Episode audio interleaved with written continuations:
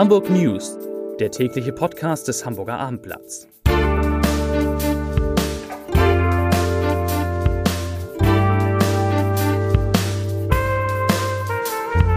Herzlich willkommen. Mein Name ist Lars Heider und heute geht es um eine erste Bilanz in Sachen 9-Euro-Ticket. Weitere Themen.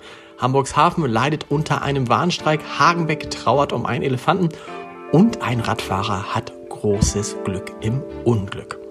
Dazu gleich mehr. Zunächst aber wie immer die Top 3, die drei meistgelesenen Themen und Texte auf abendblatt.de. Auf Platz 3 Besser kaufen statt mieten, das dreht sich in Hamburg gerade. Auf Platz 2 Seute, Dern und Co. werden bei eBay Kleinanzeigen verhökert. Und auf Platz 1 Elefantenherpes, Hagenbeck trauert um jungen Elefantenbullen. Das waren die Top 3 auf abendblatt.de.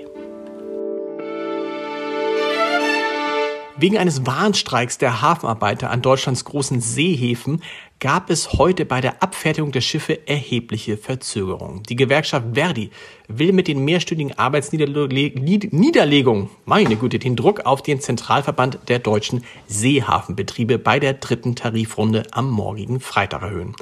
Die Arbeitgeberseite hält die Warnstreiks für verantwortungslos und inakzeptabel.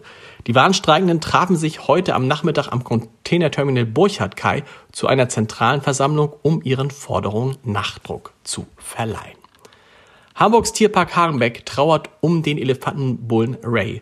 Das erst vier Jahre alte Tier starb heute Morgen möglicherweise an Elefantenherpes. Bereits seit einer Woche habe der junge Elefant erhöhte Temperatur gehabt, so der Tierpark in einer Mitteilung. Weil das Elefantenherpesvirus in Zoos verschiedentlich zum Tod von Elefanten geführt hat, wird bei allen Jungtieren morgens und abends die Körpertemperatur gemessen. In fünf der sieben deutschen Top-Metropolen ist die Nachfrage nach Luxusneubauwohnungen von Januar bis April 2022 im Vergleich zum Vorjahreszeitraum zum Teil stark gesunken. Das zeigt eine Analyse des Online-Portals ImmoScout24 von hochpreisigen Neubau-Eigentumswohnungen. In Hamburg, Frankfurt am Main, Köln, Düsseldorf und Stuttgart halten sich die Käufer demnach zurück. Nur in Berlin und München floriert das Geschäft mit den Luxus-Apartments doch noch. Übrigens in Hamburg ist allein, beträgt der Rückgang allein 26 Prozent. Der rot-grüne Senat in Hamburg will den von hohen Personalkosten geplagten Ämtern und Behörden künftig deutlich mehr Geld zur Verfügung stellen. Konkret handelt es sich dabei um die sieben Bezirksämter, die Justiz, die Innen- sowie die Schulbehörde, die insgesamt mehrere hundert Millionen Euro mehr pro Jahr erhalten sollen. Das wurde nach Abendblattinformationen im Rahmen der laufenden Beratung des Senats zum Doppelhaushalt 2023-2024 vereinbart.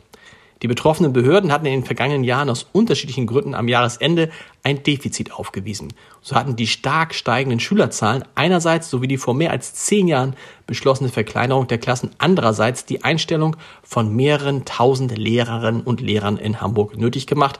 Die höheren Ausgaben waren in der Schulbehörde aber nicht vollständig abgebildet. Das nennt man Glück im Unglück. Ein Radfahrer ist am Mittwochabend in Billbrook an einer Kreuzung von einem Lastwagen erfasst und mehrere Meter mitgeschleift worden.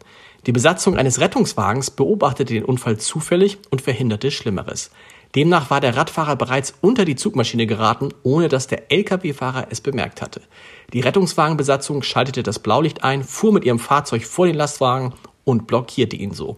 Der Radfahrer, der unter dem Fahrzeug noch nicht eingeklemmt gewesen war, wurde vorsorglich ins Krankenhaus gebracht, trug aber lediglich leichte Verletzungen davon. 706.000 verkaufte 9-Euro-Tickets beim Hamburger Verkehrsverbund, dazu jene 680.000 Abonnenten, deren Dauerkarten für den Zeitraum Juni bis August auf die günstige Variante umgestellt worden sind oder noch werden.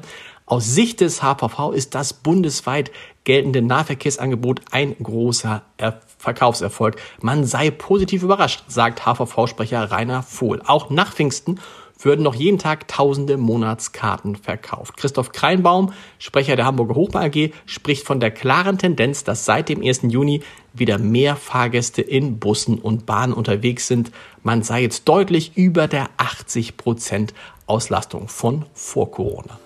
Und einen Podcast-Tipp habe ich natürlich auch noch für Sie an diesem Tag. In unserem gemeinsamen Podcast, wie jetzt, unterhalte ich mich mit Dieter Lenzen, dem Wissenschaftler, über Themen, die Wissenschaft und Journalismus gleichermaßen bewegen. Und heute geht es um die Frage, wo eigentlich Politik gemacht wird. Auf der Straße, im Fernsehen, in den sozialen Medien oder doch im Bundestag. Hören Sie mal rein, das war sehr interessant. Wir hören uns morgen wieder mit den Hamburg News. Bis dahin, tschüss.